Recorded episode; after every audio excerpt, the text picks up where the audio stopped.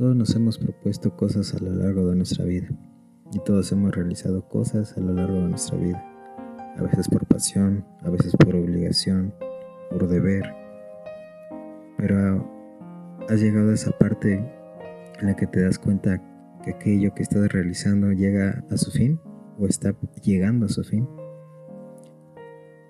¿Cuáles son nuestras actitudes cuando nos estamos dando cuenta que ya es tiempo de terminar? Cuando ya el trabajo está terminando, cuando ya llega la hora de la salida, ¿cuál es tu actitud? Y esa pregunta me la estoy haciendo yo en esos momentos. Porque sí, es bueno empezar, es bueno echarle ganas, es bueno seguir durante el proceso, pero ¿cómo terminamos las cosas?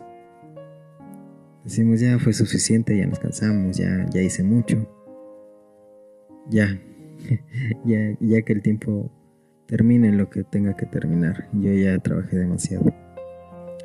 Y no se trata de eso. Hay que dar siempre lo mejor hasta el final. Y de hecho hay que dar lo mejor en el final. Cuando andamos en bicicleta, se trata de empezar lento, más cuando haces un viaje largo, y terminar con todo ya que estás llegando al final de tu recorrido. Porque si gastas tus energías todas al inicio, vas a terminar cansado. Y así debería ser con las demás actividades de nuestra vida cotidiana. Porque a veces empezamos con todo, con todo, con todo. Y al terminar ya no queremos. Debería ser un tanto al revés. Empezar un poco a poco, pero darlo todo al final. Para que lo que hagamos lo terminemos haciendo bien y a fin de cuentas que sea satisfactorio.